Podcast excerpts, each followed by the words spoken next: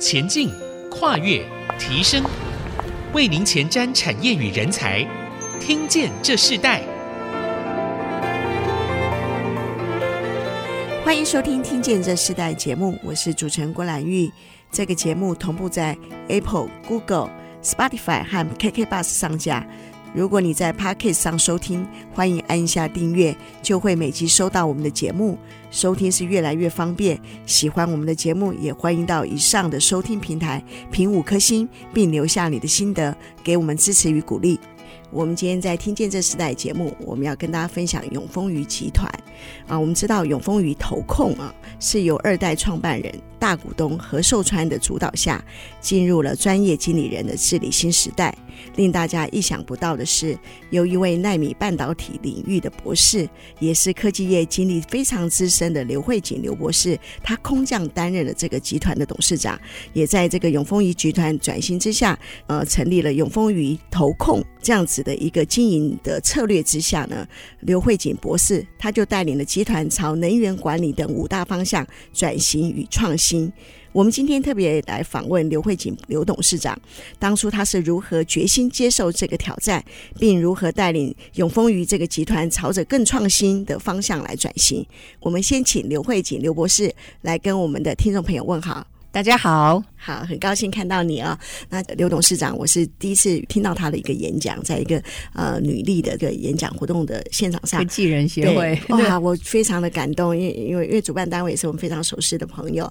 可是我在那个分享中看到一个女企业家，在一个专业经理的治理的过程当中里头，竟然负责了这个永丰余将近一百年的这样的一个企业，这是不容易的。那我们在谈到这个女性治理之前啊，今天特别要先请刘董事长。跟我们分享一下你自己的所学经历的背景是什么？然后你当初进入永丰余的最重要的契机是什么？是，其实坦白说呢，这也是我在很多场合有大家觉得比较好奇的部分。其实我自己跟很多的外商的女性的一些经理人，其实是很类似的，就是呃，我们就是学理工。那我自己的背景呢是化学博士和那个。电脑工程的一个硕士，然后呢，等到拿完学位回到台湾的时候，就加入 IBM 台湾。那在中间呢，是一共十六年，历经了许多不同的职位，最后是在 IBM Research，就是在北京。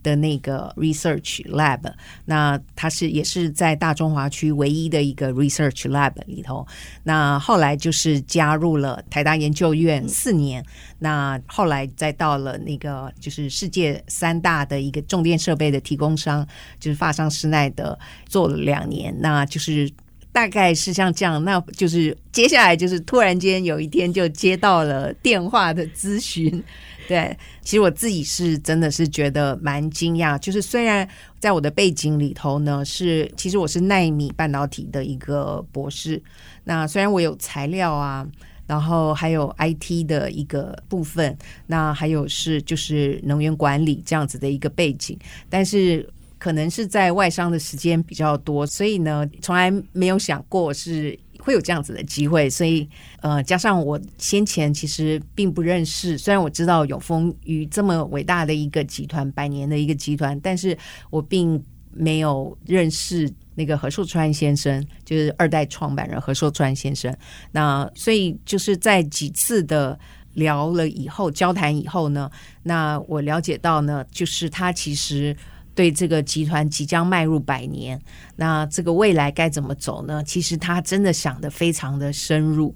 那在这个里面呢，我可以深深的体会到，唯有每天每天每时都在想我这个集团未来该往哪里走，想得非常深。那呃，以这个为职志的人才会有这样子的一个。想法，所以那个何寿川先生呢，他就是告诉我说，他其实未来是希望朝五大愿景的方向去改变，而在这个五大愿景底下要去做什么事呢？其实那是很大的方向，那有很多可以去发挥。那其实有蛮多也是，就是永丰于现有的，从他现有的专长出发。那所以我是觉得。嗯，不仅是觉得很感佩他，其实也对于就是一开始原先素昧平生的这样子的一位长辈，觉得非常的尊敬。嗯，我我想我称呼你刘博士哦，因为我我看到你自己的背景的资历非常的这么样子的专业。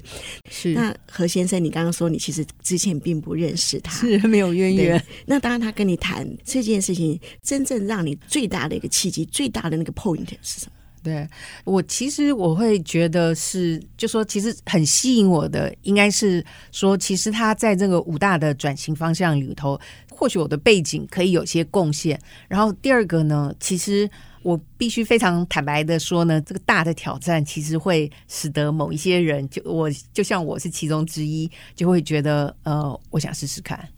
虽然我不是一个伟人。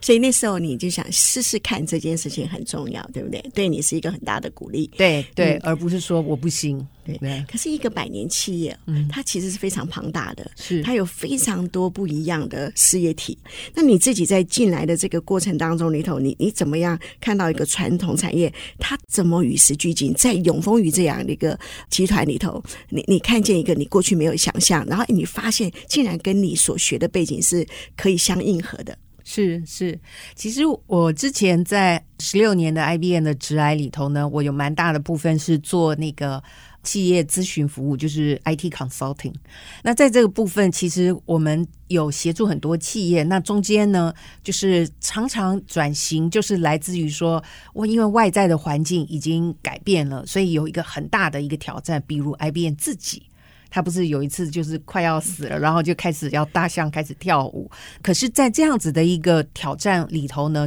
其实也呈现了机会，就表示世界变得不一样。那回到永丰宇，他其实他说百年企业，其实他最开始的时候并不是做纸的，他是先前是把那个甘蔗渣，就是农废，去把它处理过，出口到。日本北海道去，然后作为一个那个建材，就是因为它它有一些特性，所以是适合像在北海道的地方来发展。后来呢，才是有做纸。然后呢，其实永丰余在过去的这些年，就是包含说，在它开始多角化经营，在二零一二年的时候，整个集团呢又转型一次，它就是。从一家公司变成了多角化，就是有不同的事业群，然后母公司就是变成了一个投控。所以到今天的话，我们大概是有五大事业群里头，那核心的纸业呢，其实占比已经不到百分之五十了。所以这每一次都是一个挑战。那回到说，我们现在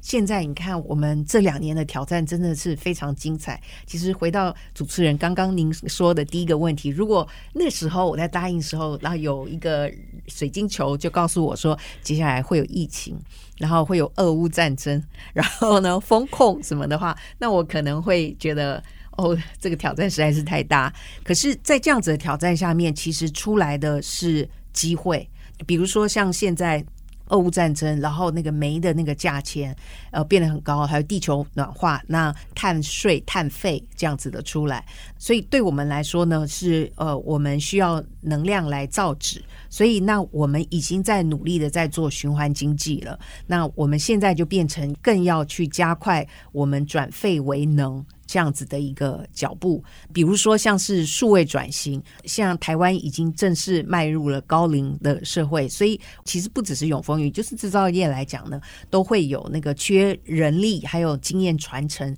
的一个问题，那我们就是有开始利用数位的这些工具，像包含像 AI 来做成，我们应该可以很自豪的说，是世界上的纸业第一个，就是把 AI 去导入在智慧制造里头，使得我们的品质可以提升。那比如说呢，像是新的材料，现在就是我们大家就是。呃，因为有碳税、碳费这样子的出来，所以呢，从整个的碳足迹一个产品或一个服务的那个碳足迹都会变成费用，然后被计算。所以呢，我们就是开始在材料上面呢，能够推进以纸来代塑，就是来取代那个、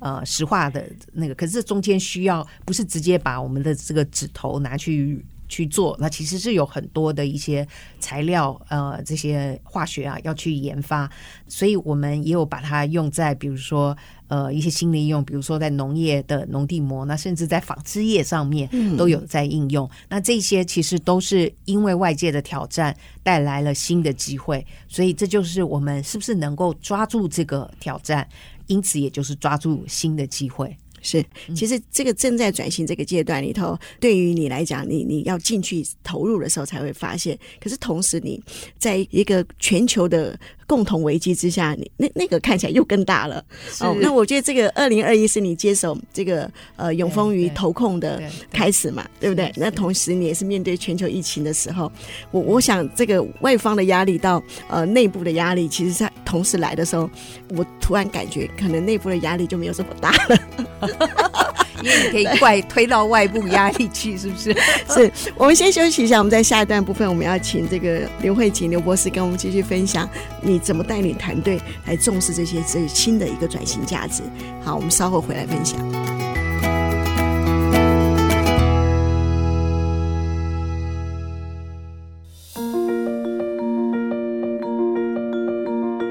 欢迎回到《听见这时代》，我是主持人郭兰玉。今天在《听见这时代》的现场，我们邀请到来宾是永丰余投控的董事长刘慧锦刘博士来到我们节目，跟我们分享接棒这个百年企业，并且正面临一个企业的转型。然后，甚至在这个转型的过程当中里头，他也面到一个全球的这个疫情的变化。那他自己在这个产业的转型当中，呃，从过去的外商公司的经验，进入到一个台湾这么重要的历史这么悠久的一个企业，其实。是不一样的经验，那但是他也看到，我觉得科技人啊，无论到哪里，他都会先研究这个技术啊。他就像他看到我们的录音室一样，看到我们的康手看到我们的所有器材，哎，他就很好奇。那我想在永丰鱼这个公司也是，你进入到这个产业里头，你面对他们五大的核心价值，你带领团队，你怎么去衔接，怎么接轨他们原来的价值，并进入到一个新的不一样的气象之前，我们可不可以谈谈你在这个五大核心价值里头，是不是你所接？收到的，然后你并怎么样让它消化融合在你后来的带领团队的方式呢？是加入这么一个历史悠久，而且呢，实在是我们的集团大概有将近一百家左右的子公司，所以其实第一步最重要的就是要去了解我们现在有的能力。那是什么？然后在这些能力下呢，跟我们遇到的挑战是什么，才会比较知道在这个五大方向里面呢，我们可能的优先顺序是做怎么样会是比较好。比如说，像我们做的很好的就是转废为能。那比如说我们在造纸里头呢，会有一些产生一些废弃物，那像是呃纤维素，那它可以作为生殖能。所以在我们的花莲厂，就是中华纸浆的那个地方呢，是用我们造纸产生的废弃物作为能量的来源，来提供给那个造纸，达到超过九十趴这样子的一个利用。那比如说，在我们的新屋厂有丰余工纸，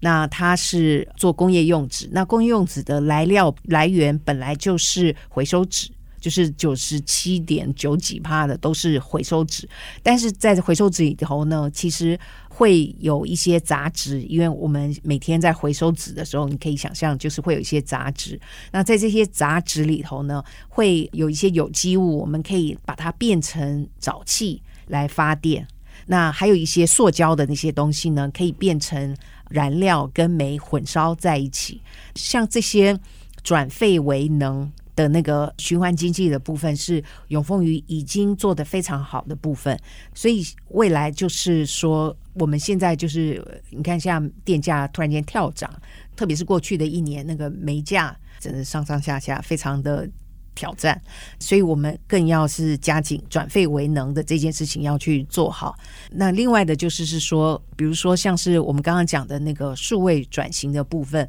所以我们呢现有。一个集团里头早就是有一些数位化，比如说像是 ERP，就是呃把那些财务可以贯穿起来，那个账算清楚。但是呢，在未来的一些少子化的这样子，就工厂呢会有人力短缺的这样子的情况底下呢，那我们是不是能够想办法，除了把那个 AI 的模式放进我们的制造里头，来使我们的品质提升，然后并且是把老师傅的经验呢教会 AI，然后使得它来帮助我们很快速的把生产的品质稳定下来，有问问题也可以早一点发现。另外的就是，比如说在呃商业模式上面呢，我们是不是能够透过 IT？在我们供应链里面呢，可以把唇齿相依的上下游关系呢，透过 IT 更紧密的合作，能够更把它做好。那还有一个呢，就是我们去年才得到一个创新奖，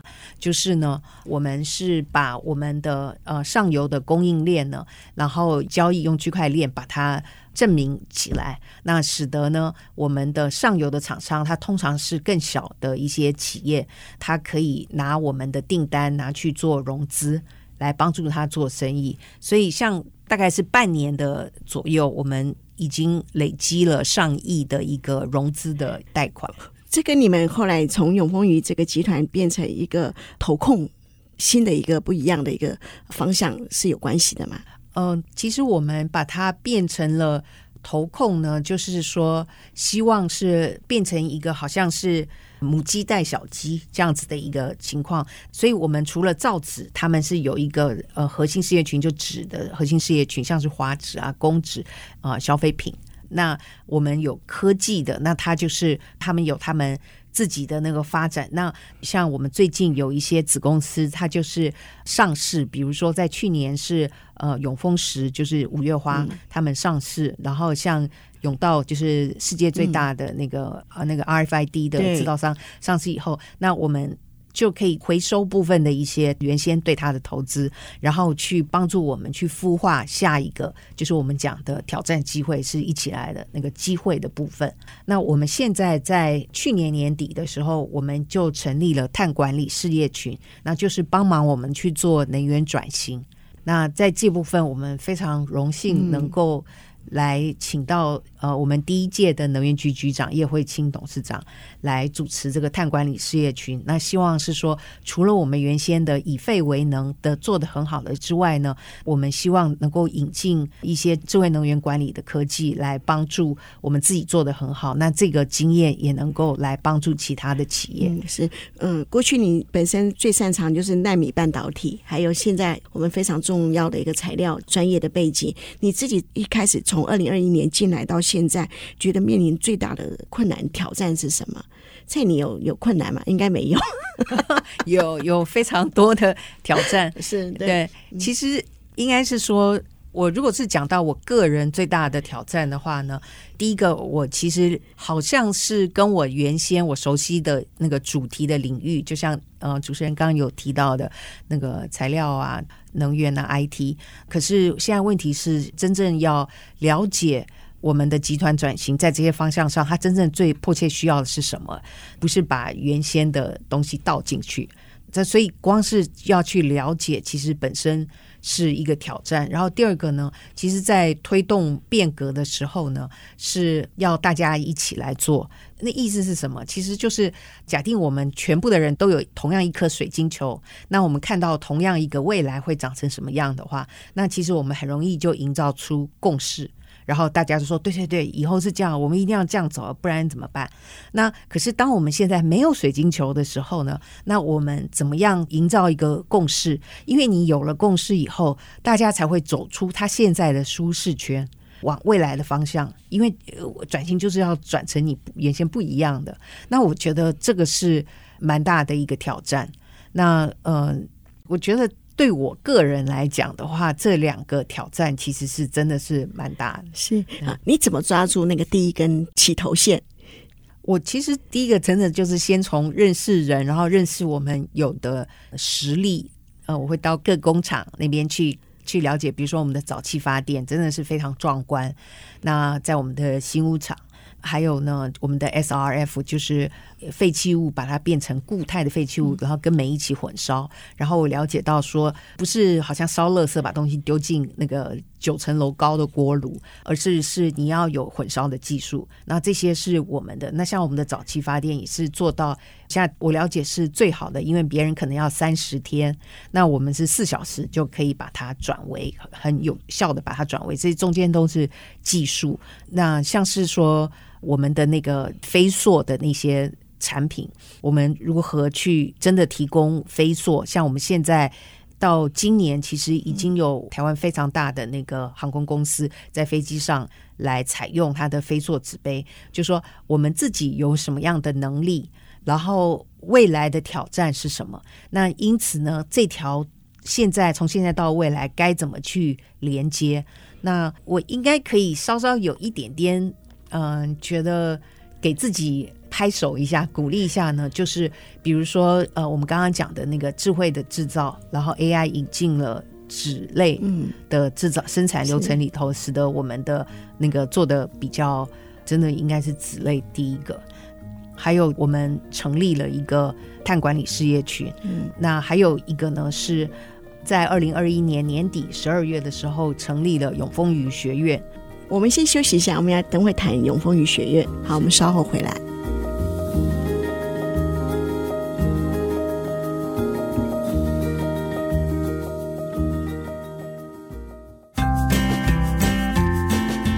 回到《听见这世代》，我是主持人郭兰玉。今天在我们的节目现场，我们邀请到来宾是永丰余投控的董事长刘慧锦博士来到我们节目啊。那这一段部分，我们来谈你刚刚提到的这个永丰余学院。其实这个跟你凝聚呃整个团队的价值核心很重要。那同样的，这个永丰余学院也跟你节目一开始刚刚提到的你们的整个五大核心的价值是不是有关联呢？是，其实永丰余学院是在二零二一年的年底的时候成立的。其实这个想法在我来之前呢，就已经一直酝酿。所以呢，我觉得它的成立对我们五大转型扮演非常重要一个推手的角色。怎么说呢？就是我们每个事业单位，它每天有每天要做的事情。那可是比较是三到五年，就是不是现在这一季这一年要做的事情的话。这种事情要有人去想，特别是在转型。我们刚刚讲的五大转型的方向，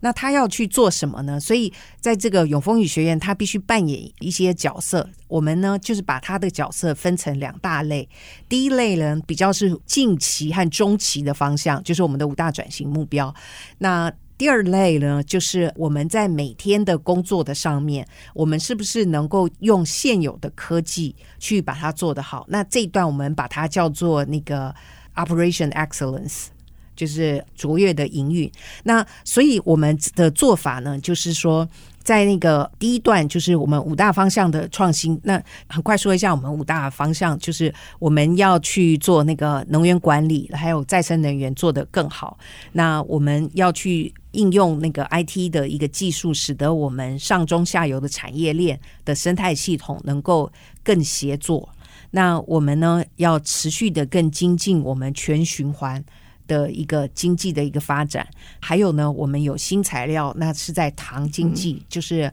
不是那个糖是九九字旁的那个糖，嗯、在这样子底下，我们希望有开发出新的材料出来，以及第五个是呃那个新创公司的一那个持续的投资和孵化。那在这样子的一个五大方向底下呢，所以我们必须要。让同仁就是，比如说我们会有教育的部分，那我们去邀请在这些方向上面非常优秀的一个呃研究者老师来跟我们来分享他最新的研究，让大家的目标可以一致，就是凝聚共识这样子，凝聚共同的目标。同时呢，我们也会跟他们合作，呃，就使得我们的研究可以更落实。比如说我们在呃去年的时候。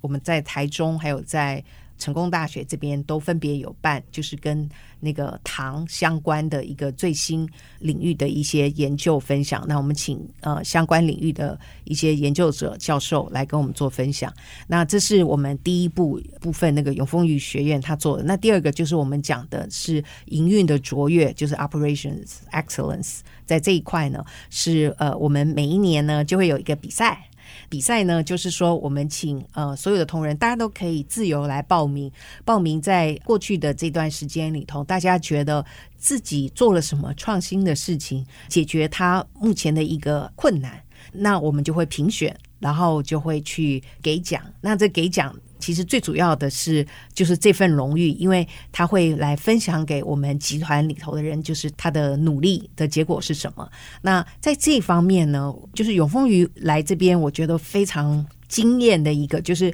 其实永丰鱼是蛮动手自己去做，然后透过动手里头去找出。那个新的创新的改善的那个机会，所以这就是为什么像我们的早期发电可以做成像是这样子，那就是持续的我们的还有一些 SRF 是怎么样，所以我们必须要有一个机制呢，来去持续把这个种子扩散到更多的人，大家都可以来提出。那我们呢，就是给他很大的表扬，同时也给其他的同仁来看，就是说，虽然你做的这事情看起来是老板没叫你说一定要怎样怎样，但是。是，其实你这样做其实是对整个公司好的，而且大家也会非常的感谢同仁们的做法。还有第三个很重要的就是说呢，因为你想要得奖，你想要做出一个重要的贡献，其实是没办法一个人做的。一个比较大的题目，比较大的贡献都需要跨团队。比如说，就是像我们那个智慧制造，你需要有工厂真正实做的人，然后加上 IT 的人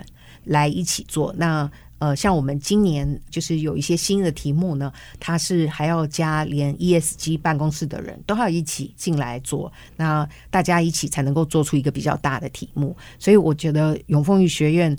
的成立和持续运作，真的是一个很重要，在推动集团转型的一个很重要的引擎。嗯，它反而就是增加了团队的一个核心力，对不对？一个凝聚力、向心力，然后往共同的方向去走。嗯，这对于你在这个二零二一接手到现在，整个集团里头最大的帮助，你认为产生最大的效能是什么？我觉得是肯定同仁在新创上面的努力，并且呢，去使得同仁往那五大方向具体落实该怎么走，然后去往下走。那这也让你面对这个疫情的这个呃全球环境里头，你觉得这个永丰云学院让你可以在面对这个外在的这个压力中，帮助了你什么？